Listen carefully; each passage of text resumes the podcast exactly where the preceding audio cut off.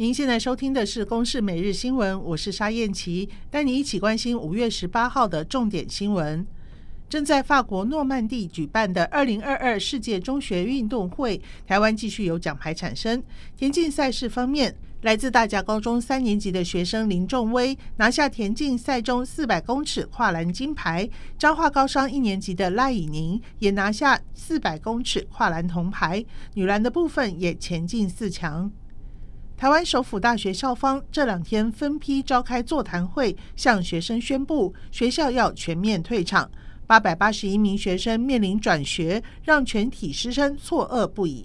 全国私校工会表示，办学不是开餐厅，不能说关就关。就连校内的老师在说明会当天都忍不住表达怒火。怎么这么重要停办停招的说明会可以突然召开呢？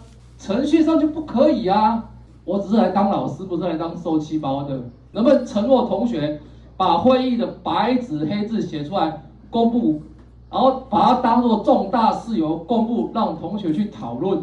台湾首府大学校长张淑忠表示，虽然不舍，但是审视经营环境，只能断然处置，是个不得不做的决定。目前和师生持续沟通中。